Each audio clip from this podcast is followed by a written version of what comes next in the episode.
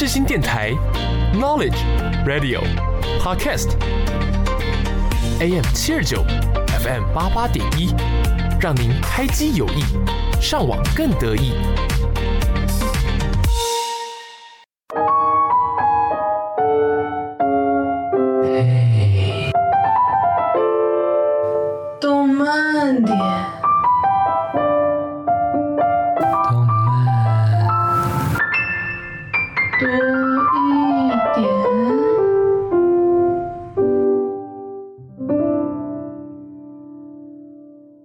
现在收听的是世新电台 AM 七二九 FM 八八点一。嘿，动漫点，我是关讲，我是阿月。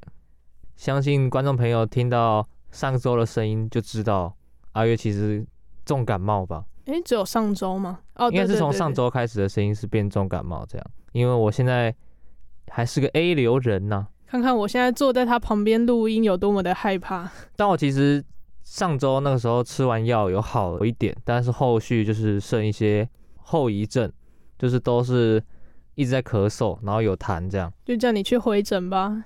然后今天的话，就是感觉喉咙又开始痒痒的了，所以我可能最近会去回诊这样。那希望听众朋友们也要注意自己的身体健康，因为最近天气真的变化真的太大了。那么有时候十一度，然后又变成二十几度，搞什么台北？然后就是不知道出门真的要怎么穿，就只能那种洋葱式穿法，就是里面穿短袖，然后外面穿长袖，然后就他 再带一件羽绒外套这样。是也不会到要穿短袖吧？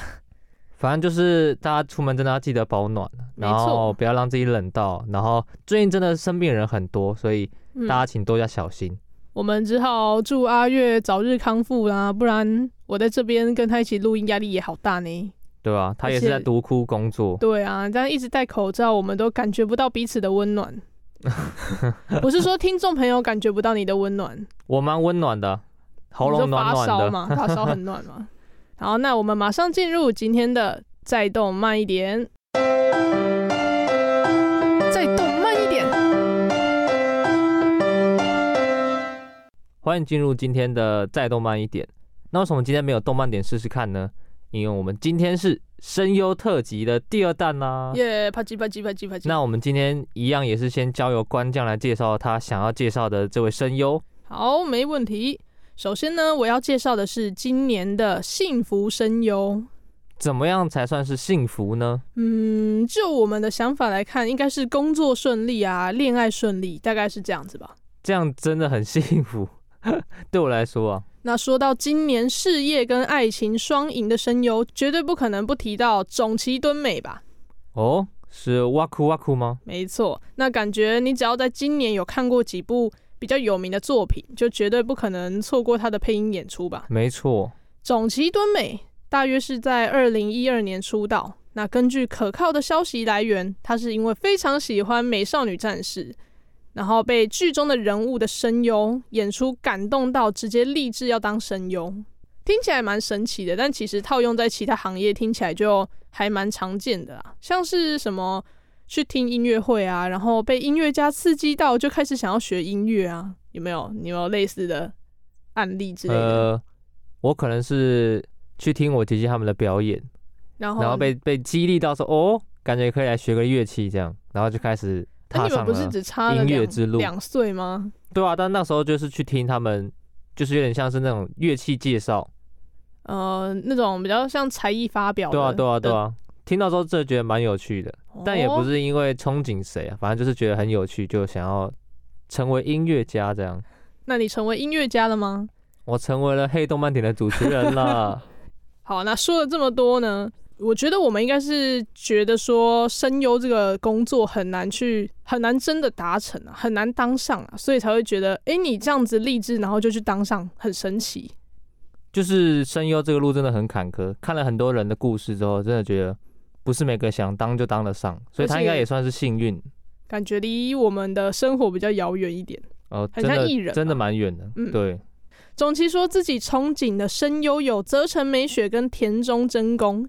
那泽城美雪的作品，大家比较熟悉的应该是《猎人的库拉皮卡》跟《鲁邦三世》里面的风不二子，还有《鬼灭之刃》的那个堕姬。对，堕姬。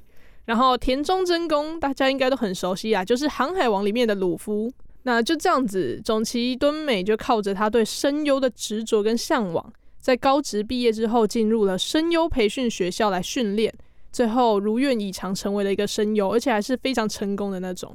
就是有实力加上有运气这样。没错。那之所以说他最近很幸福，前阵子的新闻应该就算不是宅宅圈子，应该都有看到啦。十月的时候，总崎敦美在他个人的推特发文宣布要结婚，然后对象是同一个事务所里面的声优宫崎游。那我可能真的比较少在 follow 声优这个圈子。你，然后你也不看新闻？对，然后我我是真的不知道他结婚了。总之呢，那时候就有很多同业的人啊，然后跟很多漫画家都有画一些贺图之类的，恭喜他。嗯，只能说人缘也要很好，才会有这样子的成果啦。事业爱情双丰收哦，没错。那种崎敦美呢？他的生涯吗？第一个担任主要人物的作品是《邻座的怪同学》，也是一部日常向的校园恋爱番。那他在里面饰演的是男女主角的同班同学夏目昭子。那其实我今天想要用一个比较特别的方式来介绍声优。你要配音？你说我自己配吗？等一下，这个是夏目昭子的声音哦，然后开始自己这样咳咳，然后开始配，是要配中文还是要配日文？配日文，太难了，大挑战，太难了吧？强人所难，这样才有趣哦。好啦，就是呢，等等会放他配音的片段，然后听众朋友跟阿月可以猜猜看这是什么作品跟什么角色，然后我们再来一一的介绍。我知道是邻座的怪同学的夏目昭子。哇，你好棒，我根本就没有放他。好，那马上来开始。首先，第一个先给小提示，它是呃最近很红的作品。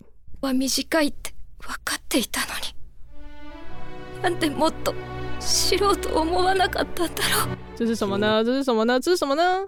这个是什么后宫的 后宫吗？什么后宫甄嬛传吗？是什么？我还听不出来，还是因为有可能是因为我没看呢？其实。这个他，我觉得他背景音乐有加分，帮那个提示加分。你说很磅礴的史诗的配乐，对对对，史诗感。好啦，第一个我猜会有听众朋友猜得到，它就是最近的当红炸子鸡葬送的芙莉莲。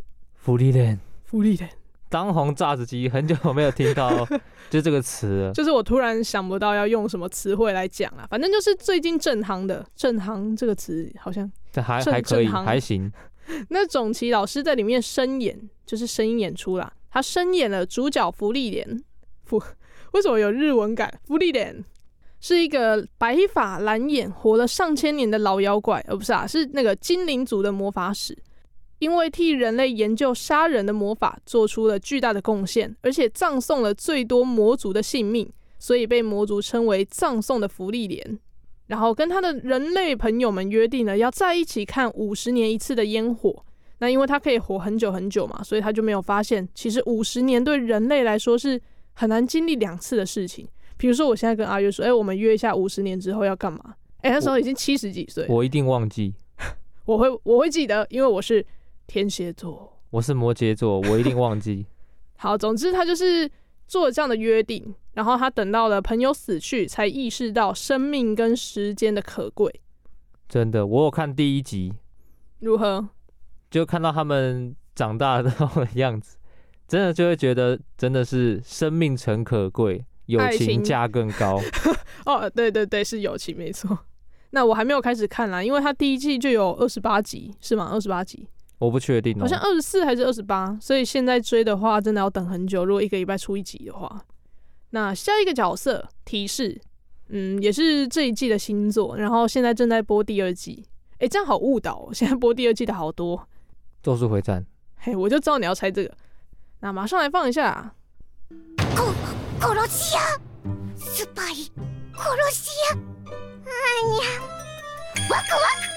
哎、欸，这其实 已经把名字讲出来了、欸，而且你还放了那个最经典的桥段，当然要选最经典的。可是这个是第一季的剧情呢？对啦，对啦，是担心大家猜不出来，所以就放了一个呃很经典的地方。那听众朋友们猜到了吗？没错，就是《间谍加加酒》里面的安妮亚福姐。那《间谍加加酒》之前已经介绍过很多次了，所以今天就不要再详细介绍了。听众朋友们可以回去听之前的节目哦、喔。没问题。那种崎老师在里面声演的就是间谍黄昏跟杀手约尔的女儿安妮亚，是可以心电感应就知道别人在想什么的小女孩。那这段是黄昏在找假妻子人选的时候，约尔突然出现了，然后两个人分别在心中盘算未来的时候，安妮亚对于哈间谍跟杀手组成的家庭感到非常的哇酷哇酷。希望听众朋友们都看过了，应该应该是小小的暴雷。哎、欸，这已经超级久了、欸，对啊，这个对啊，对啊，对啊。去年吗？希望大家都有陪着我们一起看我们以前 我们以前讲过的一些番，这样。对，没错。然后他十二月有那个 Cold White 新的剧场版。嗯，那《间谍加加九》的第二季正在热播当中嘛？嘿嘿，又是阿斗特辑？没，没有特辑。那第二季的 OP 片头曲是跟阿斗合作演唱的歌，哭啦哭啦。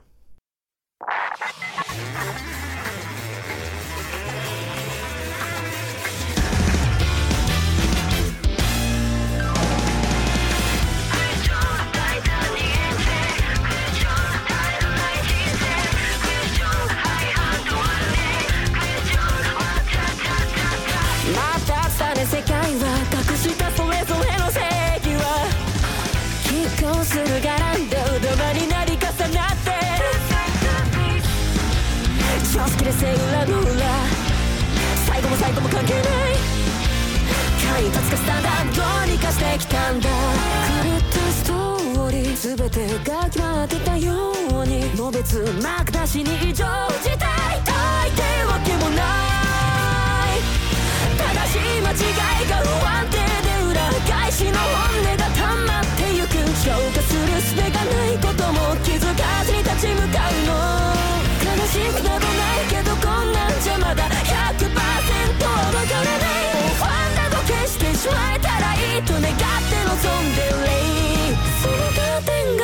迎えたなら手にそっと現実揺らぐんだ。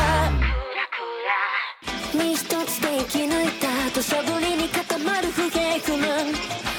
逆行する世界もたまに味方となって。正義と正義に抗うの。サイコロ振っても平行線。どうしてなんですか今ドラマみたいに。わけがないのだろう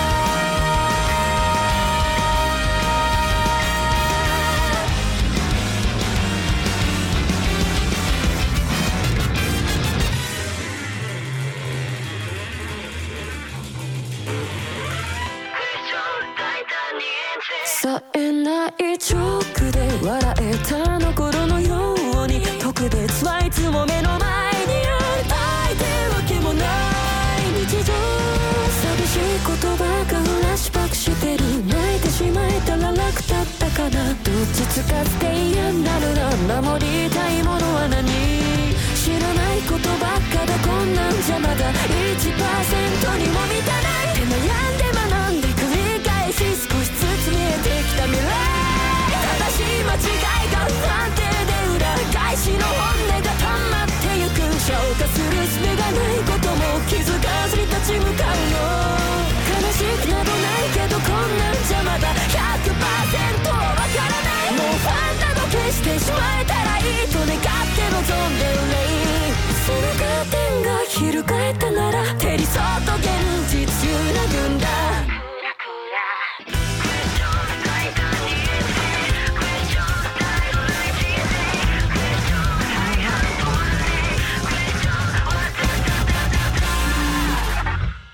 您现在收听的是《黑动漫点》的声优特辑第二弹。那总崎敦美老师的下一个角色，呃，这算是怀旧动漫吗？好像也不是。提示是二零一四年跟二零一七年播出动画的作品，然后在台湾的八大电视台有播出过。你这个提示对很多听众朋友来说也很难呢。但我其实那时候是在八大看的。那马上来听一下。以后见知りおきを私のモットーはじわじわ报复するであります。安妮啊，没呃，我觉得他中间呢，中间有变身的那一段有点像，有，有一点像安妮亚。我就是安妮亚跟芙莉莲，然后中间那一段变成芙莉莲。嗯，好，所以听众朋友们猜出来了吗？很耳熟吧？那我公布答案， 这部是鬼灯的冷彻， 但它不是主要角色啦。但是因为很可爱，所以我就把它放进来。而且刚刚听到的片段里面有一段那个变身的 part，变身是那个変身吗？变身，嘿，声音的声啊。那我稍微讲一下这部鬼灯的冷彻。那这边是出自于维基百科，又发表声明。故事呢是描述阎罗王手下的第一辅佐官鬼灯在地狱当中充满超级 S 的日常生活跟超现实的黑色幽默。那里面是在描述住在日本地域的当地居民的生活，然后此外也会有一些神话啦、日本童话、怪谈等等的故事人物登场，然后也不限于日本，国外的恶魔跟妖怪也有可能会出现。那种崎老师声演的是在咔嚓咔嚓地狱里面的介子。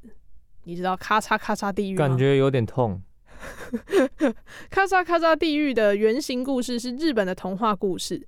在古代，有一对以耕田为生的老夫妻，然后呢，有一只狸猫常常跑来偷番薯，老爷爷就很生气啊，设下圈套抓住了这只狸猫。结果狸猫就骗了老奶奶，把它放开之后，用木棒把老奶奶打昏，然后把它煮成肉汤，然后假扮成老奶奶。那小朋友不能看吧？它其实有另外一个比较没有这么血腥的版本啊，但是真正血腥的不是这里，是后面。老爷爷回到家之后就吃了那锅肉汤，结果狸猫就一边大笑一边大喊说：“哈哈，老爷爷喝了老婆婆汤，然后逃回山上。”这个时候老爷爷才知道自己被骗了。狸猫因此在我心中被扣了很多分数。哆啦 A 梦，哎，不是，它是猫，不是狸猫。那老爷爷跟他平时疼爱的兔子商量说：“要怎么办？怎么办？”然后兔子就约了狸猫一起上山砍柴。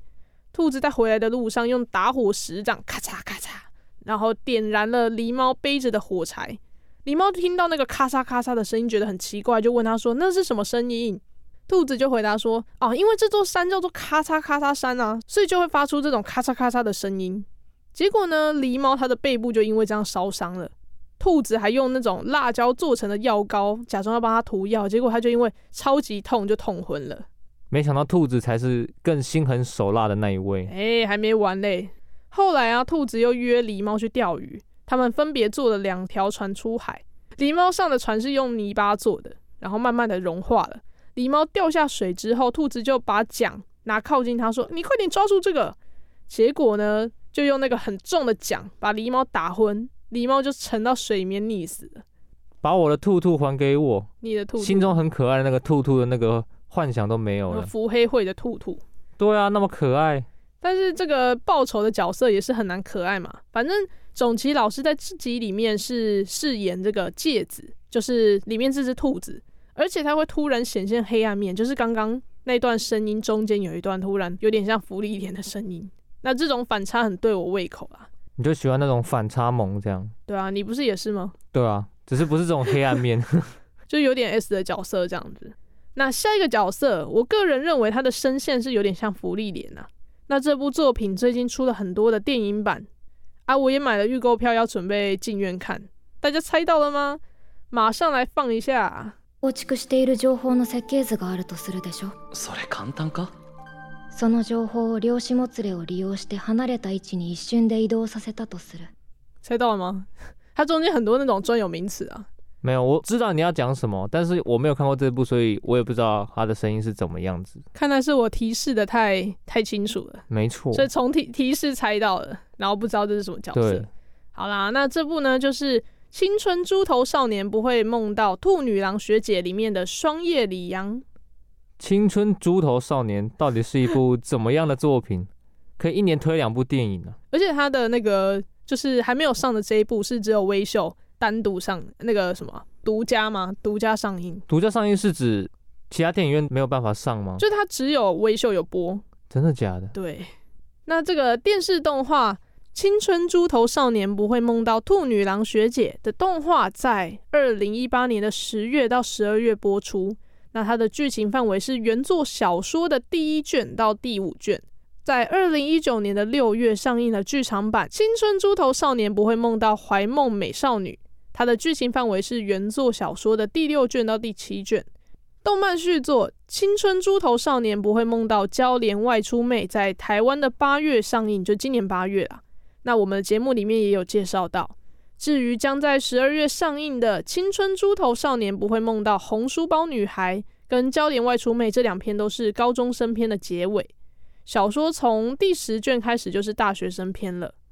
那这部作品是在描述一种在网络上面流传，只会发生在青少年身上的神秘事件——思春期症候群。听起来有点涩涩的感觉。就是简单说，就是。有点像中二病吧？哦，中二病，就是在那段时间，你可能会想很多，就是脑内的那个宇宙会大爆炸。就那个春其实不是那个色的那个春啊，就是青春的感觉。嗯嗯嗯，对对对，就是你在那段时间就会比较容易，可能因为担心人际关系或是爱情关系，所以会导致一些神秘现象发生啦。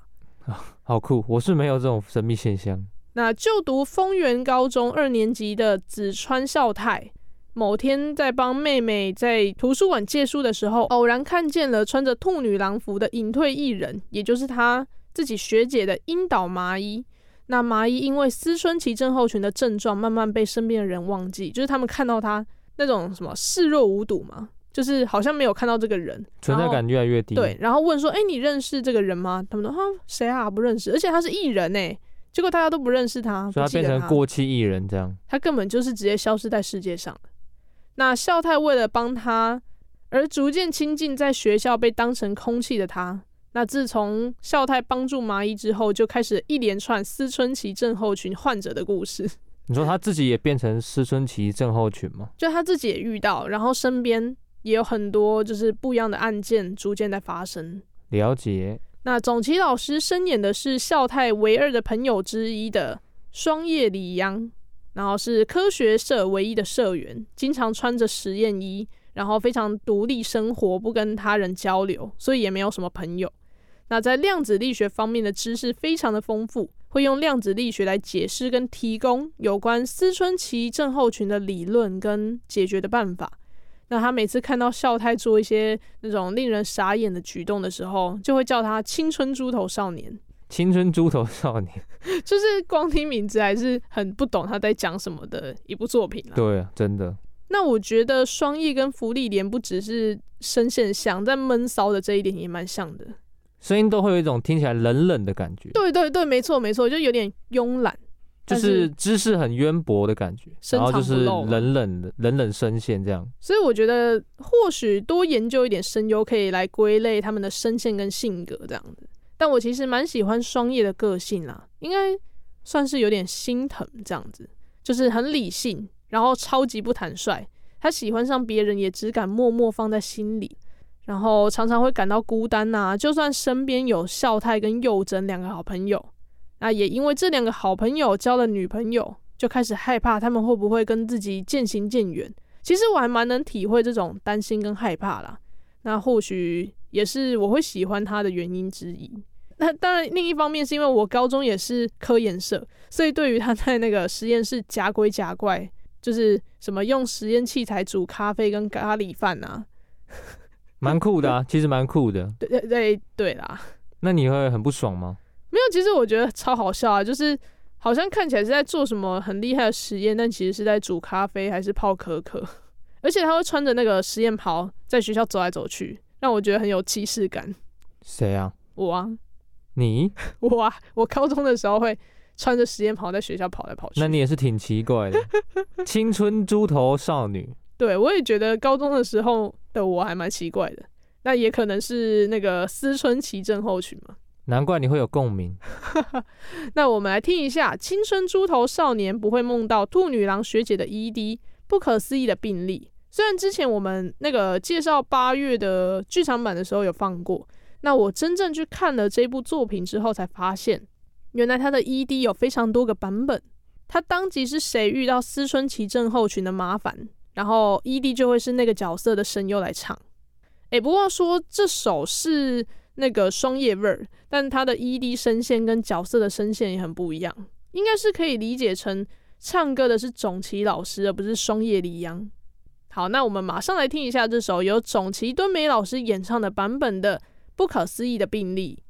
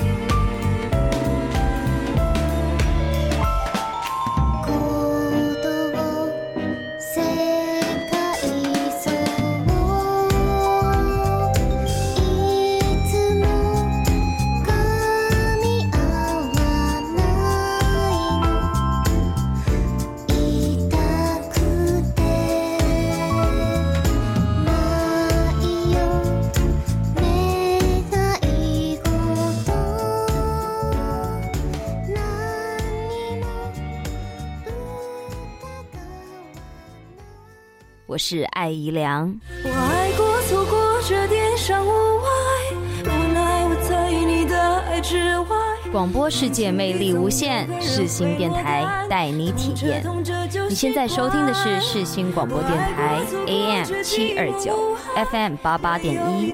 我还能笑开，一路上要绕过了几个弯，才能来到最美迎回到黑动漫点的再动漫一点，今天是声优特辑第二弹。我想要跟大家补充一下，为什么我当初看《青春猪头少年》的时候，可以马上认出那个双叶李央的声优是种崎老师，因为前阵子就是刚好种崎老师在结婚。算结婚嘛？就那阵子，大家很会把他的角色拿出来做比较。然后那时候好像很多人都会比较那个芙莉莲跟安妮亚，所以我就会对芙莉莲，虽然我没看过，但还是对他的声音很有印象。所以一听到那个双叶李央的时候就，就、欸、诶，这个声音很熟悉耶，是不是种崎老师？一去查，没错，就是他。所以诶、欸，稍微有一点那个灵敏度了。看的东西越多。就是对，然后对声音就会就开始有一些比较敏感，听到就哦，是他这样。嗯，没错。好，那接下来就轮到我要出场了。好的，你如果这次再不介绍他的话，你应该很难跟听众交代。就毕竟每一集或多或少都有提到一下我这个喜欢的明星，对，我的心中最爱声优 Number One 的松冈真澄。来吧，来吧，听你犯花痴。是没有到犯花痴这个程度，就是对他也很崇拜跟尊敬啊。为什么？为什么？我等一下会介绍到我要讲的一些角色就知道了。现在听众朋友知道我们都没有 say 好。嗯，那我先来介绍一下他的生平。松冈真澄，他是北海道人，因为家里面附近地广人稀，然后当时网络也不发达的关系。所以他有空就会跟朋友一起在郊外探险，抓抓独角仙之类的生自然感的生活。而他也深受了头文字 D 的影响，从小就怀着要做一个汽车检修员的梦想，并听说他本人直至现在还是没有放弃这个梦想。所以他还是想要去修车厂工作，就是当一个汽车检修员。这么酷？对。那如果真的是这样的话，就不会有我后面要讲的传奇声优的故事，就会是传奇检修员。对，但为什么他会变成声优呢？是在他十五岁的时候，在朋友推荐下看了这部动画《新世纪福音战士》，并被动画中为楚勋配音的石田彰之老师的声音所震惊，然后致使对声优这个职业产生了兴趣。所以他是一个想要当汽车检修员。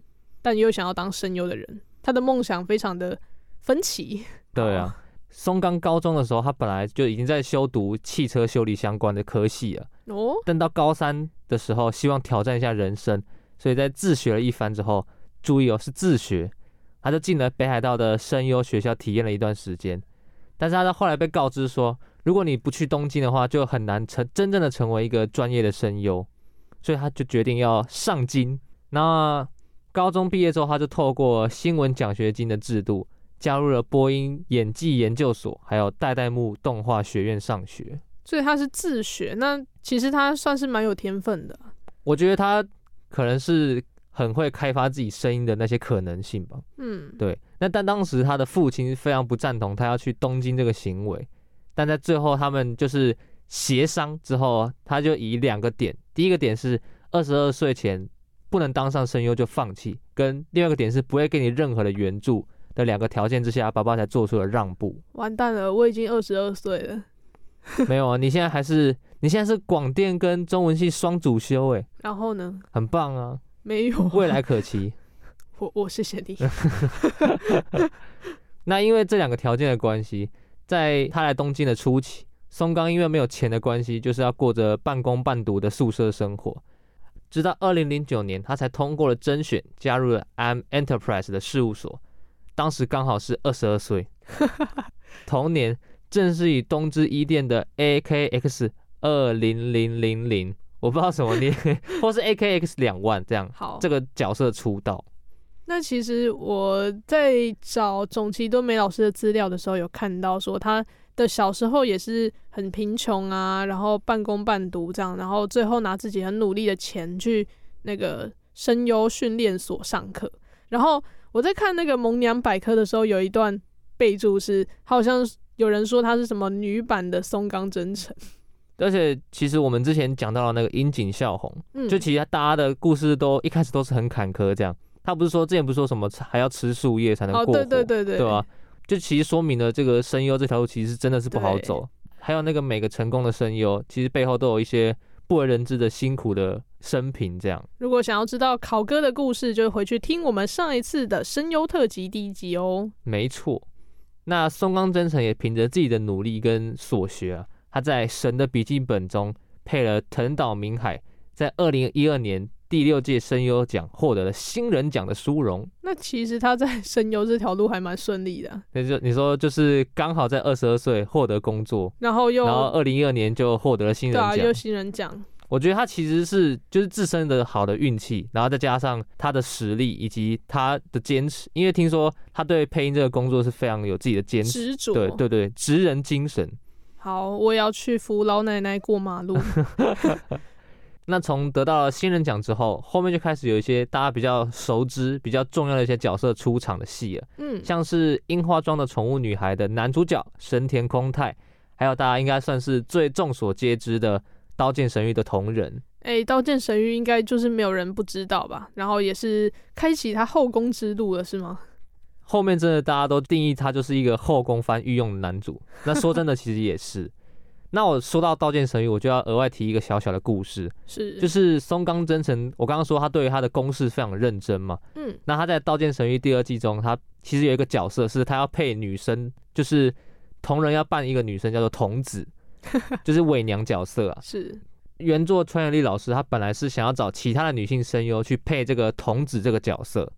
但是松冈真澄他本人已经替了童子配了四个声线，就他准备了四个声线给童子这个角色，这样，嗯，所以获得原作川原丽老师的赞赏，然后还称其中一个声线是真的是太像可爱的女孩子了，能够以假乱真，所以后来童子也是松冈真澄本人配的。突然让我想到，要为一部作品准备非常多个声线，真的很不容易啊！台湾的台配老师们都好厉害呀，真的。呃，不止台湾，其实台湾、日本很多人都要，其实他们都准备很多一个声线，就是为了要胜任这个工作，这样。所以我觉得，其实不管是台湾还是日本的声优，真的是要给他们一个大拇指，还有 respect。那分享到一个段落，我先让大家休息一下，休息一下？对，一直听我讲话，可能大家也会觉得很腻吧？是要让你这个 A 流的喉咙休息一下。啊。那我们来听一下这首《刀剑神域》第二季的 OP Ignite。矛盾だらけの世界をその手で打ち放て。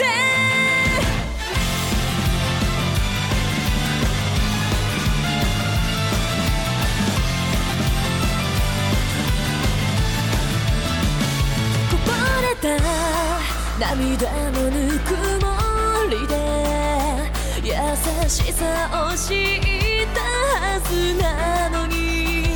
どうしてまた傷つく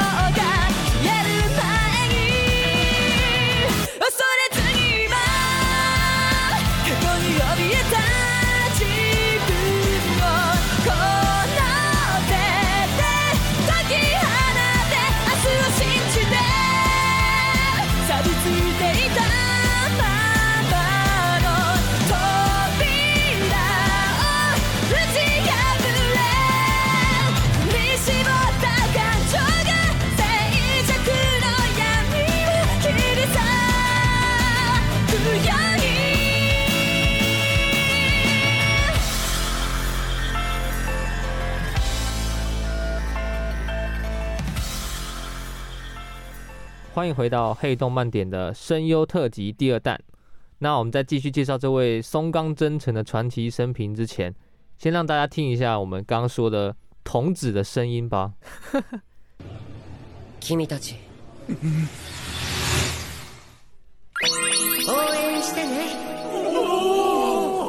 好，大家听完之后也是不得不再佩服一下松冈真澄老师的声音，真的是很厉害。就是他还准备了四个声线，然后来配这个，虽然只是就是他是其中一季是要去另一个游戏，然后他的角色刚好是一个有点像比较像魏娘的角色这样，然后他还特地为此去做那么多准备，就为了配这一季这样，就觉得老师厉害，respect。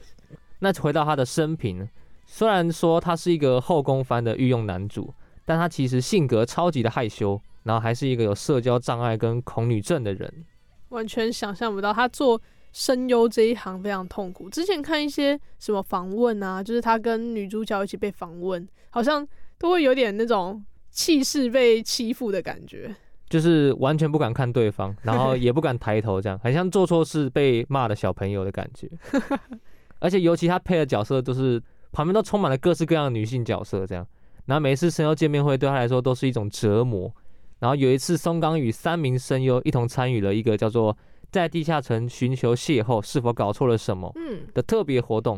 然后他当时就曾做出了难以忍受两旁都有女生快要死了的发言，还有与他一同出席过活动的日高理菜，更指出他曾在见面的时候听到他低声的发出“我要加油，我要冷静下来”的自言自语等等。那他还有一个推特的事件，导致他的紧张社恐又更上了一层楼。他在二零一二年年末，在《刀剑神域》跟《弑神者》的时期，松冈的黑粉在松冈他的个人推特上面，从《刀剑神域》批评松冈的演技不行，然后顺带批评了所有的声优。那当时松冈似乎刚从庆功宴回来，有点醉醺醺的，这样就是在网络上乱发言。他大意就是。你批评我可以，但不要批评护松遥等前辈。嗯，而且你知道声优有多么不容易吗？然后就和黑子吵了起来，结果是帮其他人护航这样。对吧、啊？就是自己喝醉，然后还是不忘了帮其他的人护航，真的是真的是温暖。对，而且心地很善良。嗯，那他也因为这个事件，就是让他关推了，然后也被雪藏了一年。啊，竟然。对啊，然后更导致松冈他的社恐更严重了。那二零一四年的松冈极度担心说。他自己会说错话啊，所以他经常全程不看镜头，然后说话说了一半之后会有一些迷之停顿，因为他都要一直想说我自己讲是不是会讲错话这样，然后所以就一直导致放送事故不断，然后还有网友戏称他为移动的放松事故，松是松冈真澄的松，好，对，所以大家不要在网络上乱当键盘侠啦，真的，你可能一句话会让一个声优。可能会，他是后来有好起来，但是如果他那时候没有好，他可能就会越来越严重。对，不要网络霸凌。对，真的，让我们好好爱护这位宝藏男孩。而后在其他声优好友的帮助以及时间下，才让他慢慢的克服了，就是慢慢让他克服这个上镜头的恐惧跟恐女这件事情。嗯。那介绍完他的生平，要让我好好介绍一下松冈真澄配过的那些角色。松冈的声线，他被评为是很有透明感。可以表现出少年的可爱跟忧郁，也可以表现得很像大人。那相信大家有看过《刀剑神域》的话，就很能赞同前面这个赞誉同人，就是一个很有透明感，然后表现得少年的可爱跟忧郁一体的一个角色。确实，那个同人的声音就是有点那种忧郁忧郁，然后再高一点的声线。对，就老实说，成年男性要配这种少年感，其实蛮不容易的。而且我自己是觉得他的声音跟他的本人。长相有点搭不起来，对对对对，但他其实声音是真的蛮好听的，我自己认为。嗯，那除了前面所提到的同人，还有一个就是我很喜欢的信平创真，每一集都要姓名创真 一下，因为也是他配的啊，就刚好一个我很喜欢的角色配上我很喜欢的声优。嗯，那其实姓名创真他的声音听起来偏阳光热血一点，然后声音不会那么细，就是再磁性一点的那个声音。然后还有另外一个是游戏人生里面的空。空的话是少一点阳光热血，因为他就是一个宅宅的高中生这样，然后讲话会有点戏谑戏谑，但是对他妹妹又很温柔。哦，对，所以听你这样一说，他真的是配很多男主角。确实，而且我之前觉得他的声音就很适合配那种高中生男主角。嗯，就是少年感，每个人都细细瘦瘦，但是又有不同的风格，这样可能 有些比较戏虐啊，那有些比较阳光热血这样。那我觉得他都可以驾驭的非常好。嗯，但我今天主要要介绍的都不是他主要配音的路线，我要介绍的是他配音生涯的挑战。那第一个就是。从零开始的异世界生活里面的怠惰，贝特鲁吉乌斯罗曼尼康蒂，我现在才知道怠惰有名字，你不知道啊？我我那时候就知道，因为他的出场有介绍。对，谁会记得？我会记得，你会记得？好吧，就是这位让松冈真诚他久违的对配音室感到恐惧了的怠惰，他顶着一头深绿色的切齐短发，身形消瘦，有着毫无感情的诡异眼神的人物。那他也是《瑞林》里面比较悲剧的人物之一啊。他的性情癫狂，演绎充分，然后常常他会以头倾斜这样，他会把手这样掰着头，然后弯着腰，有一些奇怪的姿势跟人家谈话。然后还有一些很奇怪的习惯，比如说什么啃食自己的手指头啊，然后在情绪激昂的时候会把手插自己的那个。眼睛跟脑子旁边这样，我觉得没有看过的听众朋友可能觉得有点抽象，你就想象他是一个很像邪教人物，就是一个神经病。对，那我们来听一下带舵的声音吧。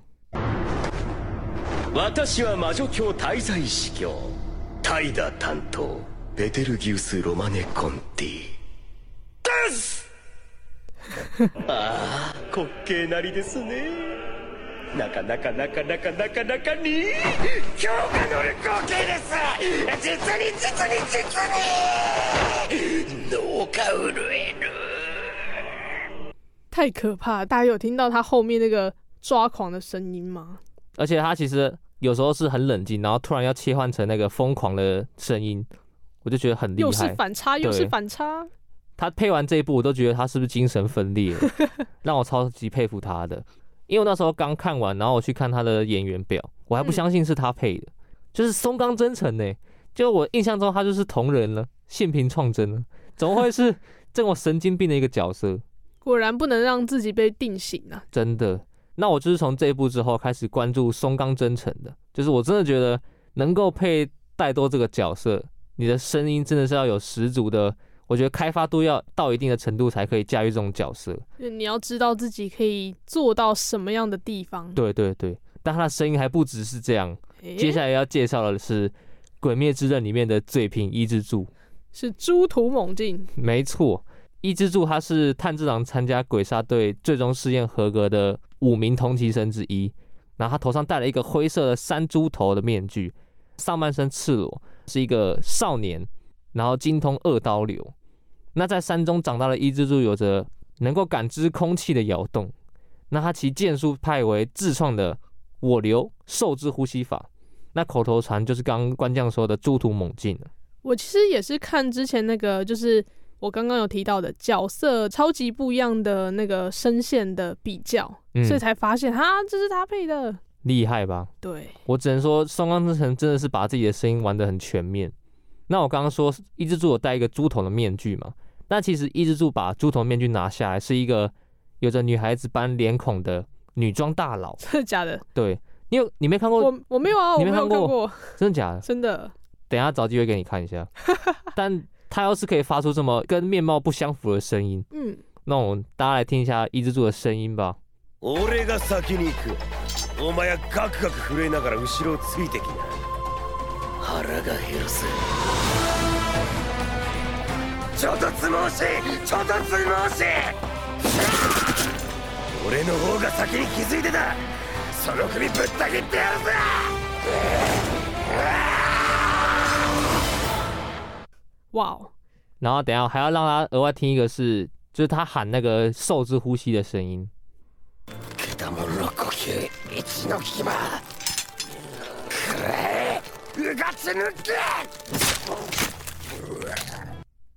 大家听完之后有没有觉得？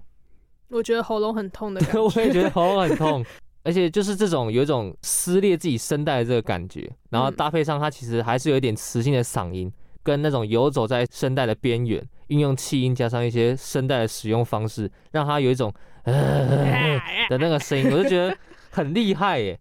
就是感觉这个声音，如果我配一集的话，我应该要休休一个月之类的。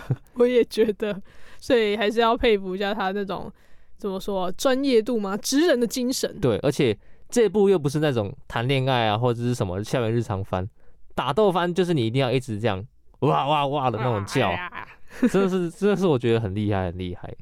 听完这两个很有特色的嗓音之后，最后一个也是蛮特别的，但是是比较近期一点的作品，它就是《猪肝记得煮熟在村里面的猪》。所以他从那个伊之助之后就开始，就真的不当人了，头也不回的去 跑，真的跑去当猪了。这样，嗯，那剧情大纲是主角生吃猪的肝脏之后失去了意识，那当他醒来之后，发现自己身处在猪圈里面，竟然转生成了一只猪。那突然出现的女孩杰斯有一个特别的能力，她可以听到别人的心声。记得那时候介绍完这部作品之后，每次吃猪肝都会怪怪的，都会想到。想说老板娘说：“吃完之后，这个这个有煮熟吧？”对啊，就有煮熟啊！我等下会不会突然就被传送走？这部《猪肝记得煮熟再吃》，为什么要说这部我自己也很喜欢呢？因为松冈真神他在里面全程都是用脑子里面的想法跟女主角做沟通的。嗯，因为他就是猪嘛，他如果能发出来就是一些普叽普叽的声音，但是他就是他的女主角可以听到别人的心声，所以。松冈真澄里面在想什么？就是猪啦，猪的心里面在想什么，那个女生都会知道。所以他不是直接跟女生对话，而是他会想，然后女生就他就是看着他，然后他只要脑子在想什么，那女生就会知道他在想什么。那他想的方式是直接对话的那种模式吗？对啊，对啊，他们是他们在里面是直接对话的模式，哦、只是就是都是有点像是旁边配音这样，然后那只猪就只是看着他而已。嗯、所以里面一些可能一些色色的心声呐，或者是。一些猪哥的心声都被听得一清二楚，呃，很会形容。对，那我们还可以在里面听到一些松冈一直吐槽他，吐槽女主角，因为女主角在里面真的太老实了，就是可能松冈说，那我可能想看一下你的小裤裤，然后那女生真的就啊，真的、哦、对，就是松冈会吐槽他说，你不能这么的，你虽然对我很好，但你不能这么的。就是让人家予取予求的感觉，所以可以听到松冈里面一直吐槽他。原来是这种像的，跟偶尔会发表一些母汤的言论，就是松冈真诚，我就觉得很有趣，可以听到自己喜欢的声优讲一些母汤的话。嗯、那我们接下来听一下猪的声音吧。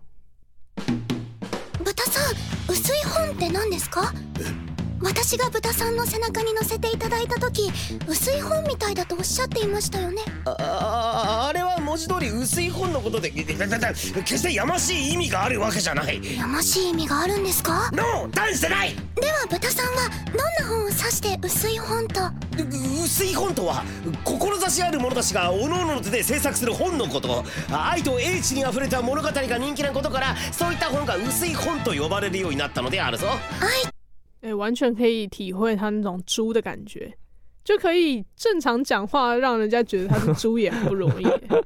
这对他来说是褒义还是贬义啊？如果有出那个日本版，什么日本广播剧啊，或是日本动画的那个《西游记》，有没有就会找他去演猪八戒吧？这样子，他感觉会是一个贬义耶。他就是猪的专门户啊。那其实我自己听起来，就是他自己的声线不会让我觉得太油啊，对但就是。有一种那种描绘的蛮鲜明的，就是一听就知道是猪的声音，有点轻浮，对，有点轻浮，但又不会太油腻，这样。嗯，那配上猪可爱的外表，真的会让我觉得有一种反差萌。就是他讲话有那种急躁，就很像我们想象中的猪，不是都会这样，就是 对对对对，然后抽一下那种，然后会有一 种的声音跑出来，这样就真的配的很好，感觉他有去去模拟那个猪会猪会到底会怎么讲话这样。那也是让我很佩服他在自己声音的切换方面，真的是运用的很自如。就希望有一天也可以让自己开发出不同的声音跟表达风格。不知道听众朋友们听完我介绍了松冈真诚的生平，以及他配过很有风格的三个角色之后，有什么感想呢？嗯，就是我要去扶老奶奶过马路，没有啦，真的很佩服他们啦。就是今天介绍两个声优。也都算是把自己的声音开发的很全面，这样没错。请容我在这边献上膝盖，我的也是。对，那有什么心得感想，也可以在我们的黑动漫点的 IG 以及匿名跟我们做互动。那我们今天的声优特辑就到此结束啦。希望今天介绍完总崎敦美及松冈真澄，有让各位听众朋友们更了解他们。听众朋友们，如果有想要听其他声优的介绍，也可以在我们的匿名跟我们建议哦。我们搞不好。过没多久就来再做一集 第三弹，敬请期待。没错，那节目了之后，让我们来听一下猪肝记得煮熟再吃的 ED，中文翻译为“你不是一个人”。每周二下午三点零五分，嘿，动漫点，我们下次见，拜拜。